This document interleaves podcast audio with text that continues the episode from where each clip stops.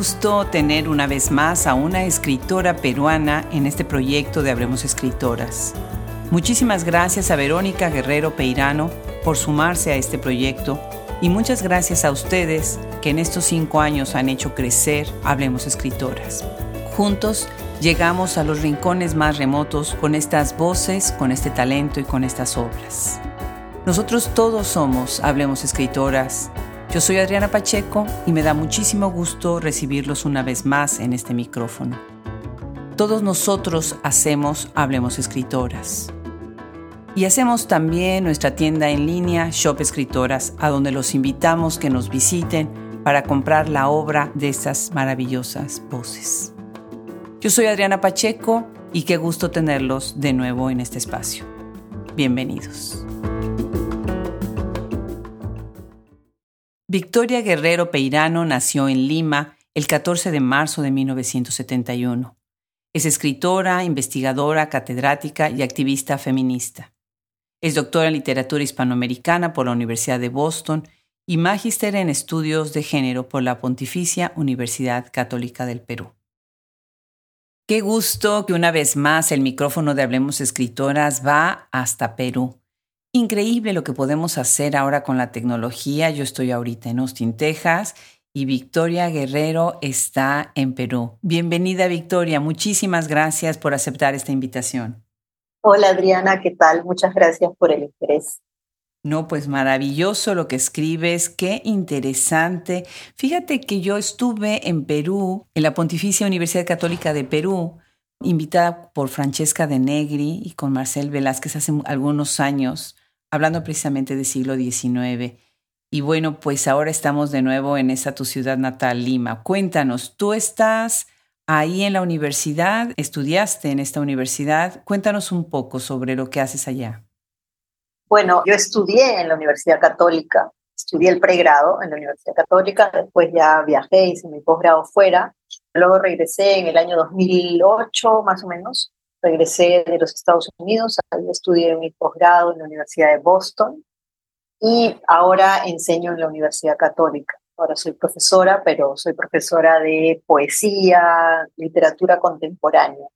Por las personas que tú has nombrado, pues ellos son especialistas en literatura del siglo XIX, sobre todo Francesca, mujeres del siglo XIX. Que ahora, bueno, es súper interesante porque con los movimientos del feminismo, los movimientos activistas en la literatura, pues encontrar la genealogía se ha hecho muy importante y también el siglo XIX en ese sentido ha cobrado mucha relevancia, ¿no? Por las mujeres que escribieron a finales de ese siglo en el Perú y en otros países de América Latina. Claro. Tiene una investigación buenísima en esa universidad y en ese grupo. Como mi primera formación es en siglo XIX, pues de ahí nos viene la amistad y la relación. Francesca es una gran voz en el campo. Marcel también, muy interesante, muy importante. Fíjate, Victoria, muy curioso. Yo estaba en la FIL de Nueva York y se acercó Lisette Balabarca a platicar conmigo y de ahí viene el contacto y estoy tan contenta que ella me haya conversado, que haya contado sobre tu trabajo. Tú tienes entonces este doctorado en literatura hispanoamericana en la Universidad de Boston, ¿verdad? Estudiaste también allá entonces. Sí, estudié también allá, me fui el año 2000 más o menos, justamente coincidió también con el atentado de las Torres Gemelas. Fue un momento muy crítico pero bueno, allí pasé casi ocho años de mi vida en Boston y justamente también yo había conocido antes a Lisette en Lima, ¿no? en la Universidad Católica, y después nos volvimos a encontrar también en Boston, o sea que es una gran amiga también cercana, ¿no? aunque ella hace otro tipo de estudios, ¿no? más cercanos al siglo de oro, etcétera. Claro, claro. Y ahí en la Universidad de Boston está otra especialista en final siglo XIX, transición modernismo siglo XX, que es Adela Pineda. No sé si también ah, estás claro, También, sí, sí, ella ha sido mi profesora. Sí, ¿no? Fue mi profesora en ese tiempo. Ella eh, recién llegó a la Universidad de Boston cuando yo estaba eh, estudiando allí. Muy buena, excelente profesora. Sí. Buena amiga también. Y ahora regresó, ¿no? ha regresado. Sí, sí, es nuestra directora ah, en Lilas, así. El mundo es pequeño. Así es, dicen por ahí, ¿no? El mundo es pequeño, por eso hay que portarse bien. O tal vez no. O tal vez no, bueno, nos conocemos entre nosotras y nos hemos apoyado mucho también. Claro, claro, maravilloso. De diferentes ámbitos, ¿no? Este, a mí que soy más creadora, ¿no? Que investigadora también, pero más creadora. Yo me considero más creadora y más activista, digamos, esos son como mis dos puntos más fuertes, diría yo, ¿no? La universidad es un medio de sobrevivencia, de conocer otras personas en el campo que estén interesadas en la poesía, en la creación sobre todo. ¿no? Eso es para mí un poco el ámbito de la universidad y mira encontrar gente como tú, amigas como Lisette, profesoras como Adela, que además no solamente están en el ámbito de ser profesoras, sino también de ser compañeras, amigas, ¿no? Posteriormente. Claro, definitivamente. Y hablando de ese perfil tuyo, me gustaría empezar la conversación por ahí, porque tú estás haciendo algo muy interesante para, pues, hacer visible, para hacer campo, para recuperar voces que a veces se han quedado, pues, no sé, en el olvido, ¿no? Con este mapa de escritoras de Perú, me haces pensar en el mapa de escritoras de México que ha hecho Esther García. Cuéntanos un poco cómo ha sido ese proceso, cómo han ido haciendo este rastreo de escritoras, cuántas tienen al día de hoy, qué piensan hacer con este mapeo, ¿no? De qué manera las quieren hacer visibles. Y bueno, el proyecto del mapa de escritoras es un proyecto del grupo Comando Platz, que es un grupo activista que se fundó el año 2017 a raíz de la ola de Ni Una Menos, Me Too, dentro del campo de la literatura acá en Perú y tiene como objetivo visibilizar a voces del campo literario y también hacer activismo dentro del campo literario, a voces de mujeres y a disidencias.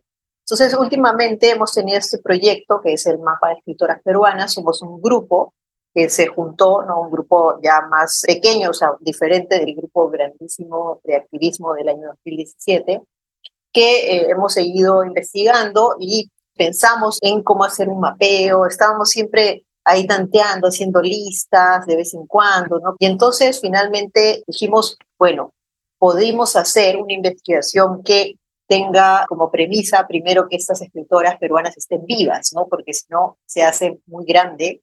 Por el momento, esa es una primera premisa, que sean escritoras vivas.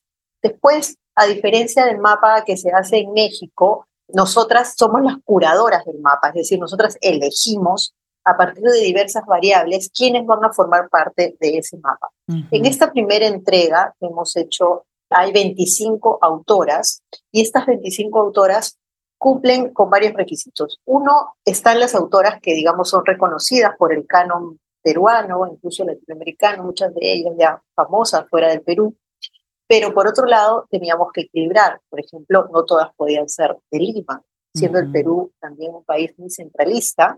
Entonces, encontrar autoras en regiones que tuvieran una visibilidad en sus comunidades, ¿no? Así teníamos que hacer pues búsquedas, no era tan fácil esto, ¿no? Contactarnos con otras compañeras en otros lugares del Perú y también eh, no necesariamente tenían que habitar el territorio nacional, ¿no? Muchas de ellas también viven fuera del Perú, en España, en Alemania, en los Estados Unidos, ¿no? Porque partimos de la premisa de que Latinoamérica es un país de muchos migrantes, o sea, vivimos alrededor del mundo. Entonces, eso también fue interesante y que no escribieran solo en español, dado que somos pues países con múltiples lenguas, también entre gente mayor y gente también joven, ¿no? Entonces, son varias premisas que habitan ese mapa y que lo hace sumamente interesante. Y ahora más bien estamos trabajando en una segunda parte, no aspiramos a tener 20, 25 autoras más, estamos en eso, ¿no? Y ya hemos hecho como, habíamos contactado con muchas de ellas, ¿no? Estamos recibiendo algún material, sobre ese material nosotros trabajamos. Y ese mapa, que además se puede ingresar poniendo en Google, mapa de escritoras peruanas, es muy fácil, o a través de la página del Comando Plus, Ahí uno puede picarle a cada una de las autoras y puede encontrar no solamente su biografía o su biobibliografía, sino también sus obras, incluso en algunas de ellas se puede ingresar a los textos de cada uno de sus libros, o hacemos nosotros también una antología de sus textos para que se vea un poco su trabajo, ¿no? Que tiene varias partes y eso me parece muy rico, ¿no? Entonces, como digo otra vez, parte de una curaduría. No es que ellas nos manden porque quieren, o sea, esa premisa es muy importante para nosotras, porque allí hay como un balance, tratamos de hacer un balance. Y claro, eso siempre va a tener pues una crítica, ¿no? O sea, siempre va a haber crítica, pero bueno, es una propuesta, digamos así, que está sometida pues a la lectura de las personas que interesan con Papa, pero ha tenido una respuesta muy favorable, muy positiva, porque además, como está en web, pues se puede ver desde cualquier parte del mundo y las mismas autoras pueden compartirlo. Entonces, eh, y se puede, digamos, de alguna manera visibilizar no solamente lo que escriben las mujeres, sino también la, la escritura en el Perú, ¿no? Que es lo que hay.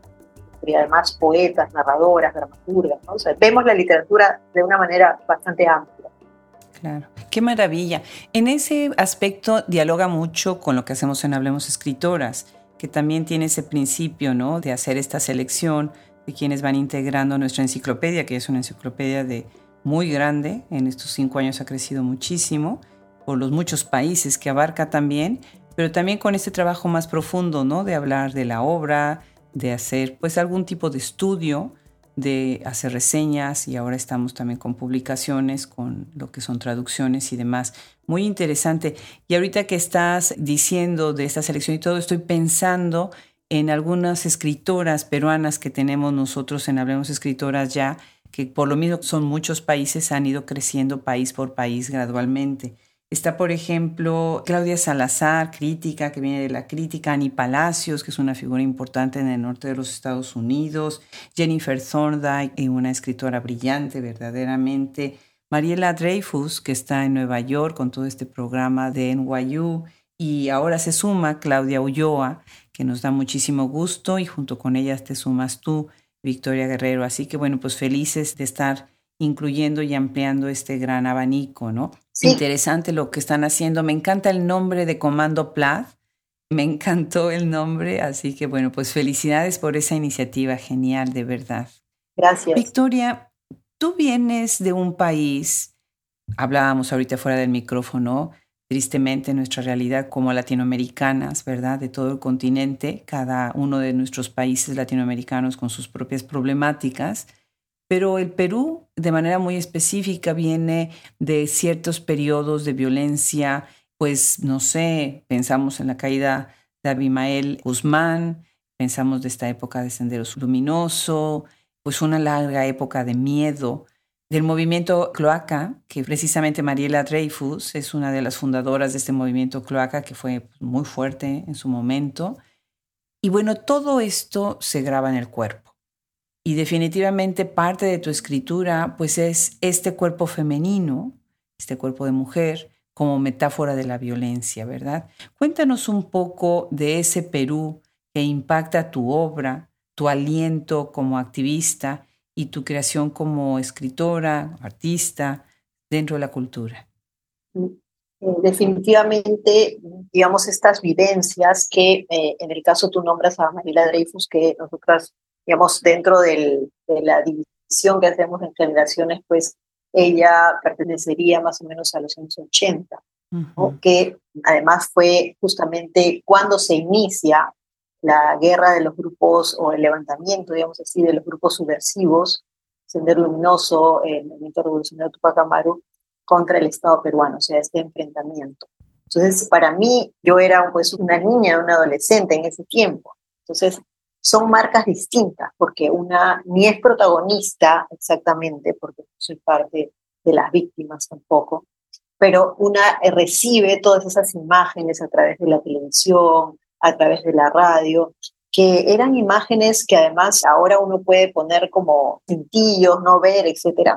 Antes yo recuerdo que, o sea, prendía la televisión o mi mamá prendía la televisión y en los horarios estelares de noticias pues aparecían o en los periódicos aparecían cadáveres una y otra vez, ¿no? Entonces, eh, digamos, todo eso, todas las noticias, todo lo que se conversaba en el colegio cuando uno es adolescente, las cosas que sucedían, o sea, era la vida diaria y claro, tenemos esta parte muy, muy pura, muy dolorosa, muy fanática, pero también estaba la vida, ¿no? La vida de convivir cada día con tus compañeras, con tu familia, con tus amigos, etcétera, ¿no? O sea, estás viviendo, si quieres, de manera resiliente sin darte cuenta en este espacio y no conoces otro, ¿no? Eso es interesante porque yo entendí que había otra vida cuando viajé a los Estados Unidos.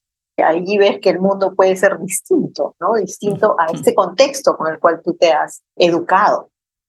Entonces allí es cuando yo viajo a Estados Unidos que para mí se abre otro ámbito, otra forma de ver también el mundo, otra forma de ver la literatura, si quieres, ¿no? O sea, un lugar donde podía expresarme, no había tantos corsés, para mí al menos, ¿no? Además, para mí fue muy importante, una cosa que agradezco mucho de mi viaje fue encontrarme con todas estas bibliotecas abiertas, ¿no? Que trajeran los libros de donde tú deseabas y acá pues en ese tiempo, además fue un tiempo de crisis muy fuerte, los años 80, crisis económica muy, muy fuerte, y luego los años 90 fueron mano dura, ¿no? Con el Fujimorato. Entonces yo había crecido entre ambas cosas, entonces eh, una violencia de un lado, ¿no? Y en los años 80 cuando era adolescente, y la otra violencia de la mano dura. Entonces, claro, eso uno lo asimila de diferentes maneras, pero ya cuando creces te das cuenta que eso quedó en tu cuerpo, ¿no? Como una marca que tú, claro, no eres consciente de eso,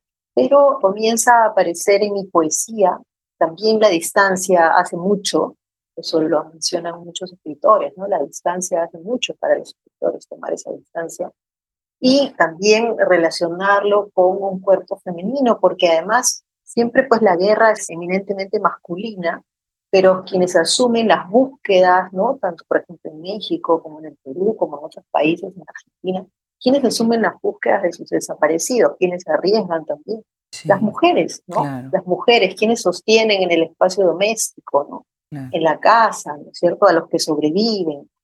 Entonces, creo que eso también como que yo como creadora, creo que comencé a conectarme un poco con ese tipo de, de vivencias, ¿no? Y de asumir también ese dolor desde el cuerpo como un cuerpo también marcado, ¿no? No como yo, Victoria Guerrero, sino como un sujeto que es parte de una nación y que ese cuerpo ha sido marcado por esas huellas, sin que obviamente uno tuviera conciencia realmente de eso. Claro, no, definitivamente.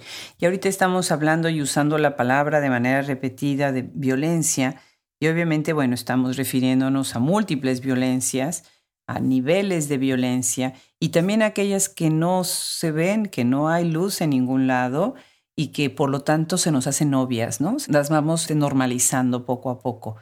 Y me parece que con eso tu aportación del diario de una costurera proletaria es muy interesante, precisamente porque vas develando ciertos matices en donde quedan atrapadas los miembros de la clase trabajadora pero también dentro de sus propias tragedias humanas personales, ¿no? Cuéntanos de este libro tan emotivo. Ahorita me gustaría también que leyeras una parte, pero cuéntanos un poco sobre él y qué es NN. Estás aquí haciendo esta recopilación también de notas, ¿no? Publicadas en ciertos lugares. En fin, cuéntanos un poco. Bueno, este libro, Diario de una costurera proletaria, lo empecé a escribir cuando ya regresé al Perú tiene como dos partes. Es un proyecto diferente de mi otra escritura. Es un proyecto que nace a partir del bordado, a partir de bordar, de coser. Es una reflexión primero sobre la academia, o sea, la relación entre la academia y lo manual, ¿no? Lo artesanal y lo intelectual, esa relación siempre de tensión que ha habido, aparece a partir de mi reflexión de regresar al Perú, ¿no? Es decir, ¿qué hago ahora en el Perú? ¿no? Una persona que ha vivido tantos años fuera, regresa, ¿no? Otra vez a un contexto que es familiar, pero a la vez que ya lo has visto en la distancia. Entonces, era un poco reflexionar primero sobre eso, en una primera parte, y luego a lo que tú te refieres, los CNN y las noticias era hacer como una poesía más documental que le diera voz a las trabajadoras. La primera parte era cuestionarse esta idea de ser una intelectual en un mundo donde se necesita el trabajo también manual. Y la segunda era ponerse en la posición de estos sujetos que trabajan estas mujeres y que eran los NN, ¿no? Las NN, o sea, no tienen nombre. Y luego, como se trata para mí de un work in progress, entonces es un libro que va apareciendo así cuando incluyo algunos poemas y la última edición del libro, que ha sido el año 2021, añade un poema más que se vincula con, digamos, el ámbito tradicional del bordado y del tejido en el Perú, pero que está relacionado con las esterilizaciones forzadas, ¿no? A, las que fueron sometidas muchas mujeres en los años 90, en la época de Fujimori. Entonces ahí hago un poema que, que refiere a eso con algunos testimonios, o sea, tomo la, los testimonios de ellas, ¿no? Entonces así es como he construido este texto. Sí, sí, sí. Es un texto muy bueno, muy bueno. Se los recomiendo mucho. ¿Nos quieres leer el NN5? Pensé en este porque va a ilustrar un poquito esta visión acerca de lo que están viviendo estas mujeres. Sí.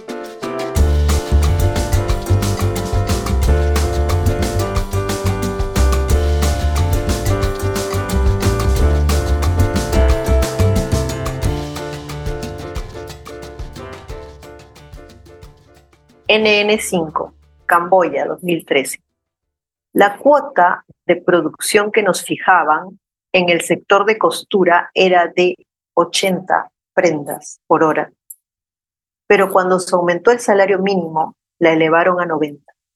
Si no lo logramos, nos gritan furiosos, nos dicen que trabajamos con lentitud, que tenemos que hacer horas extras. Y no podemos negarnos. Somos como esclavos, Incluso si vamos al servicio, nos llaman para que regresemos. Ni siquiera podemos ir al baño. Ni siquiera eso. Sí, pues esta nota fue publicada en El Mundo de España, 12 de marzo del 2015. Además me llama mucho la atención la actualidad del libro, ¿no? De verdad muy interesante. Sí, además porque se relaciona con muchas cosas, ¿no? Se relaciona con todo el ámbito del tejido en América Latina, con la explotación en las maquilas, por ejemplo, o sea, te das cuenta que tiene mucho alcance cuando comienzas a leer el libro y, la gente inmediatamente se conecta con ese texto. Yo diría que de la poesía que he publicado es uno de los textos con que la gente, digamos, que no está tan interesada en la poesía, se conecta inmediatamente porque siempre tiene alguien de su familia, su abuela, alguien, alguien que está relacionada con bordar y también con la cuestión del trabajo. Entonces, eso es, eso me ha dado muchas satisfacciones. Incluso te podría contar una anécdota que eh, las trabajadoras acá de un sindicato de trabajadoras de, tejidos pues, me contactó una vez y comenzaron a postear justamente este poema, porque este poema es el que más ellas se conectan, ¿no? Porque además en ese poema solamente hay una palabra que yo incluyo, todo lo demás es la noticia, ¿no? Que es ni siquiera nada más, ¿no? Entonces eh, ellas inmediatamente conectaron con eso, fue como interesante. Qué maravilla, pues felicidades. Y sí, efectivamente, este gran hilo que nos une y nos atraviesa a toda Latinoamérica a través de la costura, el bordado, el tejido, los textiles, ¿no? Muy interesante. Pues muchas felicidades por este libro. Y también muchas felicidades por la mujer. Me parece una verdadera joya de la literatura feminista. Es un libro abarcador, profundo, muy cuidado en el sentido estético, en donde pues sí, te simbras, ¿no? Y además empiezas con algo muy interesante, Victoria Guerrero. Victoria Guerrero, la autora, lo abre con su misma voz, no es un libro que empiece como una autobiografía, sin embargo, tú estás poniendo el cuerpo para hablar de otras mujeres y de otros cuerpos. Cuéntanos del recorrido para escribir La mujer, cuánto tiempo tardaste en escribirlo y de esta manera de iniciarlo. Bueno, este libro, como tú dices, está muy bien cuidado porque es una editorial que se llama Álbum del Universo Bacterial, que ya tiene 20 años acá en el Perú, y hace libros muy cuidados en el sentido del diseño, porque justamente el editor también es diseñador, entonces eso le interesa mucho.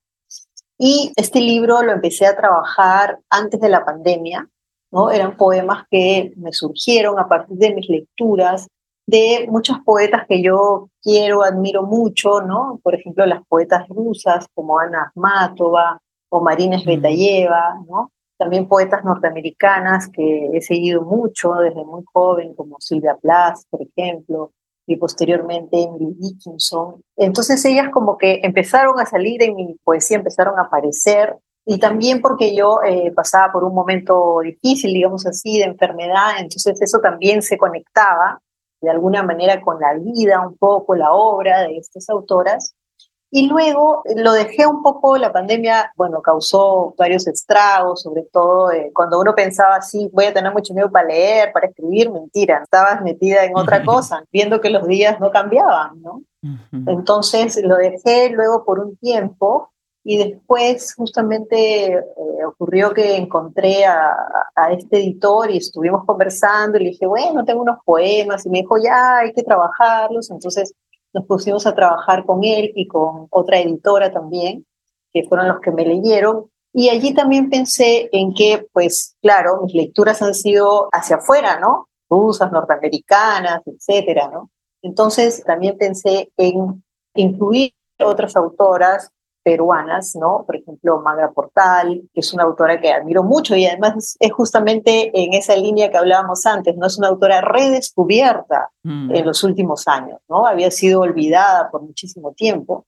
Y, y también a otra autora muy importante para el activismo que se llama María Emilia Cornejo, que aunque ella vivió solo hasta los 23 años, Wow. Sí, ella se suicidó muy jovencita, ¿no? En los años 70 han quedado sus poemas muy fuertes porque es una de las, digamos, de la tradición peruana, una de las primeras mujeres que comienza a hablar sobre la sexualidad, sobre su cuerpo, etcétera, ¿no? Entonces, también un poco la tomé a ella. Entonces, en cierto sentido, también es un homenaje a mis lecturas y es un homenaje a estas escritoras también, ¿no? Este, entonces, de esa manera se fue, digamos, construyendo este texto, que además es uno de mis textos podría decir también más líricos, ¿no? Sí. Frente a otros poemarios como tú has mencionado, los que hablan de la guerra, del, cuerpo, etcétera, como Ya nadie incendia el mundo, que son eh, un poco más, la palabra es un poco más violenta, si quieres, ¿no? Sí. Entonces este es como más, más lírico, diría yo, ¿no? Sí, sí se nota en el uso del narrador, ¿no? La métrica, estás explorando mucho en deconstruir un poquito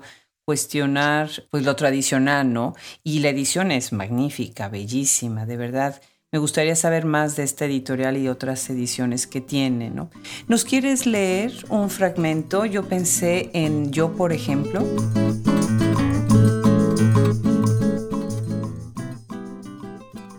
Yo, por ejemplo, desde que mi madre se hizo cenizas, pienso en el no ser, preciso, mi ser es hostil a mi no ser.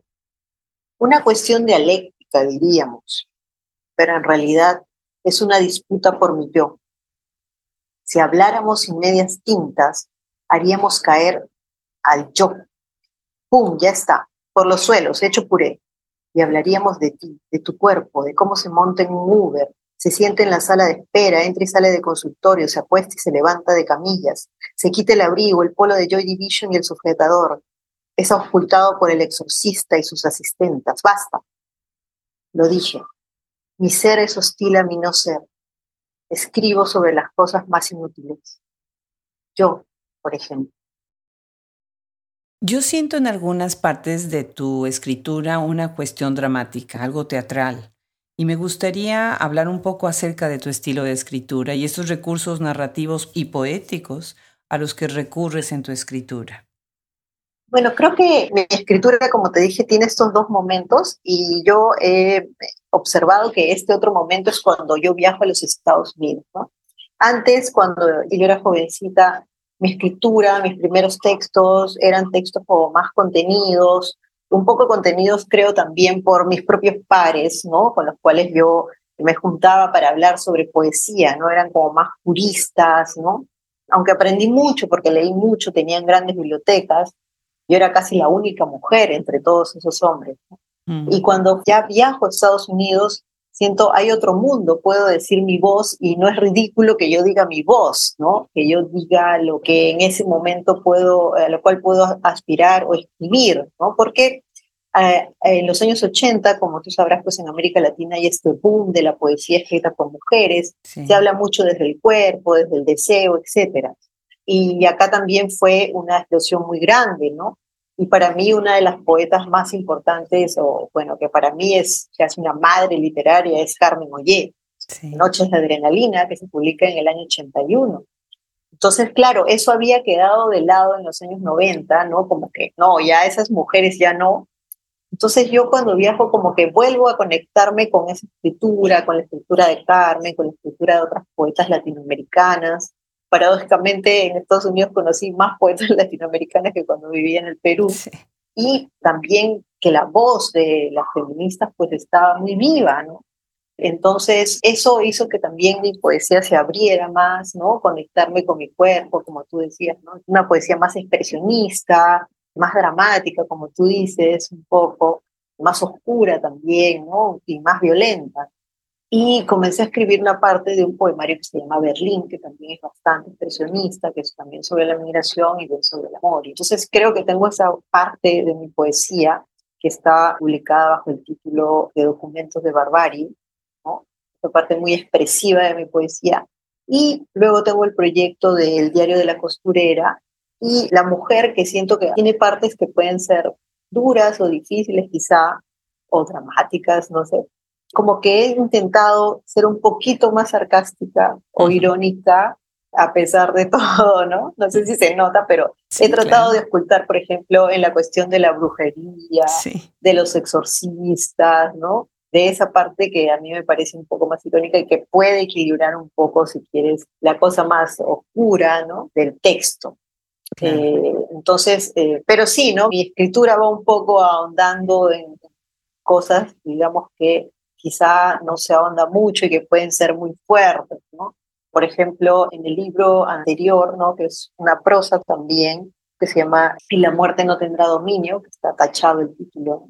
Por ejemplo, allí hablo sobre la muerte de mi madre, entonces también la relación con mi madre, ¿no? O sea, sí, como que salen cosas muy privadas y que pueden sí generar pues algunas interpelaciones en los lectores, ¿no? Las lectoras. Pero para mí es importante porque quizá muchos de estos temas siempre han sido vistos como temas tabú, que no se puede hablar de esos temas, ¿no? Y creo que sí es importante que las mujeres hablen de sus propias experiencias, de sus propios temas. Un poco por ahí va mi escritura en este momento.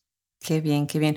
Pues con ese libro y La muerte no tendrá dominio, Victoria Guerrero gana el Premio Nacional de Literatura 2020. ¡Qué emoción! ¡Qué maravilla! Mil felicidades, Victoria. Este es un libro tan cercano a tantas cosas que se viven en Latinoamérica. ¿Cómo fue? ¿Cómo fue para ti ganar este premio? ¡Qué maravilla! Muchísimas felicidades. Gracias, Adriana. Ah, bueno, fue súper emocionante, fue súper emocionante. Yo ni lo esperaba porque además es un libro tan extraño y bueno, los editores fueron el Fondo de Cultura Económica sí. y ellos lo enviaron para la categoría de no ficción porque pues era un libro que no era ni ficción ni no ficción y pues competía con muchísimos otros libros, ¿no? Y claro, o sea, ganar fue muy emocionante fue muy importante para mí también, porque pues era un libro que fue muy difícil para mí escribir, a pesar que es un libro bastante sintético, para mí fue muy difícil escribirlo, pero tuve también un acompañante, un editor muy bueno cuando yo le escribía, ¿no? que como era tan difícil para mí, me decía, revisa esta parte y yo ya no leía todo lo anterior porque no podía leerlo, o sea, era muy fuerte. Y pues así fuimos dialogando sobre el texto, ¿no? y también el hecho de que incluyera fotos, pero no fotos de mi madre, sino las fotos en la parte del revés, ¿no? Donde estaba su escritura. Eso me gustó, ¿no? Eso me gustó mucho, porque era como parte de toda la situación, mostrarla y a la vez no mostrarla, mostrar las dificultades de también de ser madre, las dificultades de un sujeto que no podía negarse a la maternidad, ¿no? También los corsés de una época, lo que hacía a un sujeto ser visible o ser invisible o ser marginado, eh, la enfermedad mental, la relación también de nuestros países con el sistema público, de los hospitales, ¿no? Es una relación, pues, generalmente, bueno, por lo menos en países como el Perú, una relación muy lastimosa, ¿no? Claro. Con los cuerpos, ¿no? Entonces ahí también vemos el desprecio de los cuerpos, ¿no? Eh, entonces esto es eh, como una historia que continúa desde diferentes espacios, ¿no? O sea, como algunos cuerpos son subalternizados porque son racializados, por ejemplo, y otras veces porque te jubilas, ¿no? Te desclasas y entras al sistema público y allí también los cuerpos son maltratados. Entonces, eh, este también desprecio por los sujetos porque son viejos o porque son racializados o porque hablan otra lengua, ¿no? Es eh, bastante común. Entonces, ese también, ese encuentro con ese mundo, para mí fue también muy chocante. Interesante. Fíjate que hay coincidencias que me suceden a mí en esta labor tan hermosa en la que estoy, en donde de repente coinciden ciertas voces, ciertos temas y eso me emociona mucho. Precisamente hoy está apareciendo nuestro podcast de esta semana. Es una reseña sobre Isla Partida, el libro de Daniela Tarazona. Y mientras yo te estaba leyendo a ti, estaba escribiendo la reseña que el libro de Daniela Tarazona se trata precisamente sobre estas vivencias y el paso por el diagnóstico que ella misma sufre cuando empieza a tener cuadros epilépticos y tiene algunos desdoblamientos. Muy interesante, un libro muy interesante. Y tú estás hablando también de un tema similar que no quiero etiquetarlo como una locura, sino como precisamente esta percepción de ciertas disfunciones cerebrales que se asumen como locura, ¿no? Y tú dices en tu libro, pensé que podía crear algo con ellas. O era una epiléptica o estaba loca. Ambas cosas podían ser ciertas. En ambas situaciones podía ver a Dios y ello significaba que ya estaba muerta. La poeta estaba muerta, pero Victoria aún seguía respirando. Victoria va por un camino y la poeta va por otro. De lo más interesante, en Isla Partida también hay una bifurcación, una se va hacia la isla, otra se queda.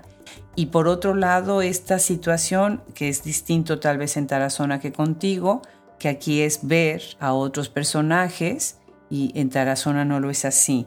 ¿Por qué hablar de la locura? ¿Por qué hablar desde esta manera de la locura?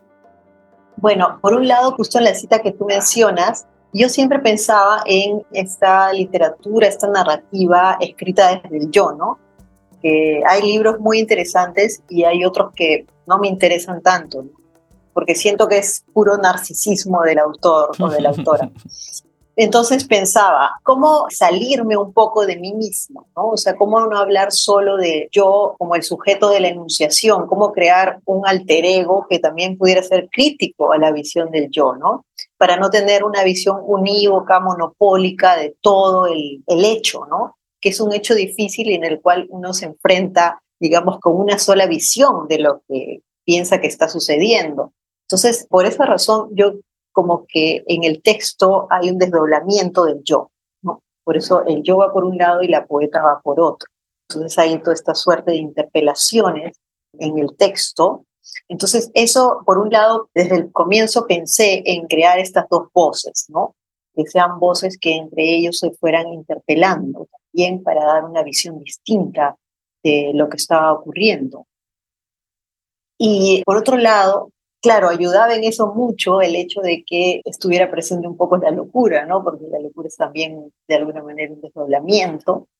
Entonces hay como en mi poesía también hay esta suerte de enfermedad que va permeando, digamos, mi escritura. Y en este caso era un poco la locura que yo en realidad, así biográficamente, mi madre, yo entendí que era bipolar, pero lo entendí muy tarde, ¿no? Y ella misma jamás se sometió a ningún tipo de tratamiento entonces fue difícil la convivencia con alguien así, ¿no? Cuando yo era más chica, pues es que fuera tan voluble, en un tiempo estuviera muy alegre y también muy desbordada, ¿no?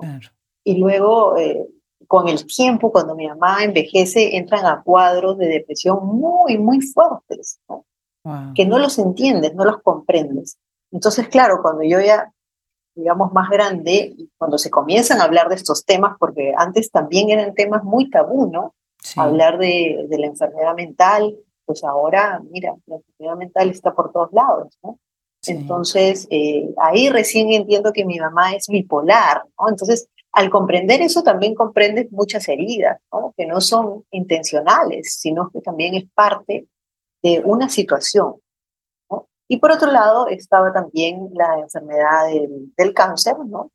que es una, sido una enfermedad hereditaria también en mi familia. Entonces, ambas cosas, ¿no? Como que fueron parte de la escritura o son parte de la escritura o de mi escritura. Sí. Y pues también es como que puede ser tremendo si lo piensas así muy fríamente, pero por otro lado, si lo piensas creativamente, también puede darte una mirada distinta del mundo. Comprender quizá con más compasión a los sujetos. Claro, definitivamente. Pues qué pena lo que cuentas de tu mamá y sí es cierto esta mirada más compasiva que vemos también con los años, ¿no? Estoy pensando, tú naciste en los setentas, en donde has ahorita dicho varias veces cuántas cosas eran tabú y yo nací en los sesentas, a principio de los sesentas. Entonces, sí, sí, eran años en que todo estaba silenciado, todo estaba normalizado, ¿no? Pues vayamos cambiando ya para ir cerrando esta conversación. Quiero hacerte dos preguntas. Una se enfoca en tu editorial, Intermeso Tropical. ¿Nos quieres contar brevemente sobre ese proyecto editorial?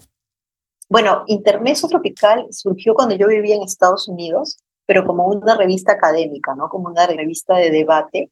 La hacía con otros, con otros compañeros, peruanos también. Y llegamos hasta el número más o menos 8, 9, ¿no? Mm. Porque es muy difícil, ¿no? La, la venta, la, la, transacción de la revista académica. Entonces, luego cuando yo regreso al Perú, pues digo, bueno, ya hay ese nombre, Internet Tropical. Quiero hacer una editorial. O sea, comienzo eh, pensando en, bueno, qué proyectos, ¿no? Porque siempre me ha gustado el mundo de los libros. Incluso cuando era más chica tuve una librería, ¿no? Eh, etcétera. Entonces siempre me ha gustado hacer otras cosas más allá de la academia. Y entonces comenzamos con un libro, luego con otro, y así poco a poco, pero claro, como también me metí de lleno pues a mi trabajo, ¿no? Las editoriales independientes no dan para vivir realmente acá en el Perú. Entonces, como que publiqué libros súper interesantes, de poesía sobre todo, pero eh, publicaba dos libros al año, no mucho. O sea, con la pandemia uno empieza a evaluar un poco su vida también y pensé, bueno, ¿qué cosas no he hecho como debía haber hecho, como me gustaría haber hecho? Ah, la editorial. Entonces, ese año publiqué cuatro libros que eran muy importantes para mí, sobre todo dos poetas muy buenas. Bueno, Carmen Oye, le reedité una novela y a, la poeta Roxana Crisólogo un libro nuevo, ¿no? Y luego otros libros. Entonces ahí retomé y el año pasado ha sido un año bien difícil para las editoriales independientes, se ha publicado muy poco, pero este año ya tengo como tres proyectos, ¿no? También en ese momento publiqué una antología, una antología de poemas a Lima, ah, que esa antología la reunió, ¿no? Un poeta y escritor que vive en Maine, que es el chair de la Universidad de Maine, también amigo mío, que había hecho esta compilación con una introducción sobre la ciudad, ¿no? Es súper interesante. Carlos Villacorta se llama. Entonces, eh, esos libros me, o sea, para mí fueron fundamentales para retomar la editorial. Y ahora ya tenemos tres proyectos, estamos trabajando en dos. Uno de Margarita Saona, que es sobre la enfermedad también, ¿no? Estoy haciendo, abriendo una colección de ensayo mínimo de reflexiones sobre diversos temas, sobre todo de escritoras, pero pueden también haber escritores. Entonces este va a empezar este año con este libro de Margarita Saona que se llama De Cyborgs y Monstruos. Y luego eh, también estoy haciendo una compilación de un poemario de una poeta que falleció el año pasado, que se llama Doris Bailey. Y ya con eso más o menos trabajaremos hasta mayo. Y también tenemos en el camino una compilación de cartas del de, poeta Enrique Verástegui con un crítico eh, alemán que es un trabajo de, archivo también de investigación que se ha hecho en la Universidad de Princeton, que también va a ser súper interesante, que es un poeta él de los años 70, el grupo Acero. Entonces, por ahí me entusiasma todos esos proyectos y pues este año sigue otra vez, ¿no? Retomando la, la editorial. Entonces, siempre es bonito, me gusta, me gusta editar, me gusta las relaciones con los escritores. Es pesado, ¿no? Pero toda la campaña me entusiasma.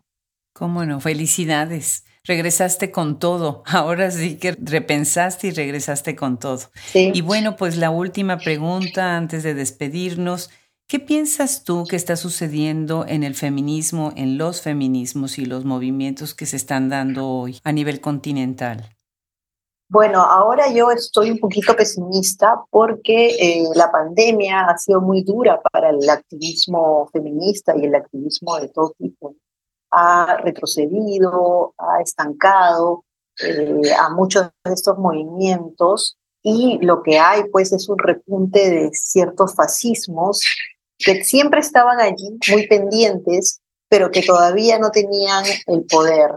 Y ahora pues están muy fuertes porque claro, la gente ha muerto mucho, en el país ha habido muchos muertos por la pandemia, se ha mostrado pues, por ejemplo, en un país como el Perú, que siempre se considera ese país que se ha sostenido económicamente en el tiempo, ¿no? Esa perla de América Latina, pero viene la pandemia y te das cuenta que los hospitales públicos no tienen la infraestructura para enfrentar eso, que a la gente se le trata muy mal, etcétera, y entonces, claro, será la perla de América Latina, pero no ha podido detener la cantidad de muertes que hay. Entonces, eh, todo eso ha hecho pues que la gente se vuelva más conservadora en muchos sentidos y eso me apena mucho porque sí creo que hay un, se, se están deteniendo muchos proyectos que antes de la pandemia estaban muy altos, con mucha energía del movimiento feminista latinoamericano, de demandar, ¿no cierto?, al Estado,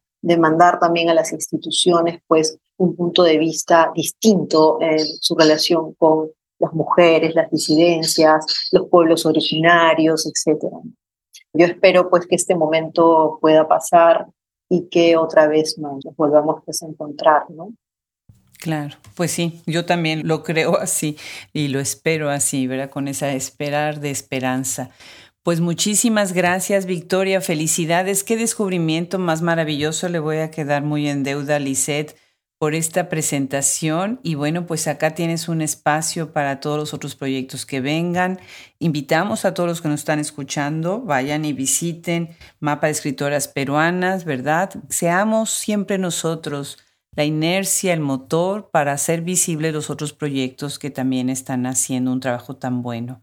Un abrazo muy grande, mil, mil gracias, Victoria. Muchísimas gracias, Adrián.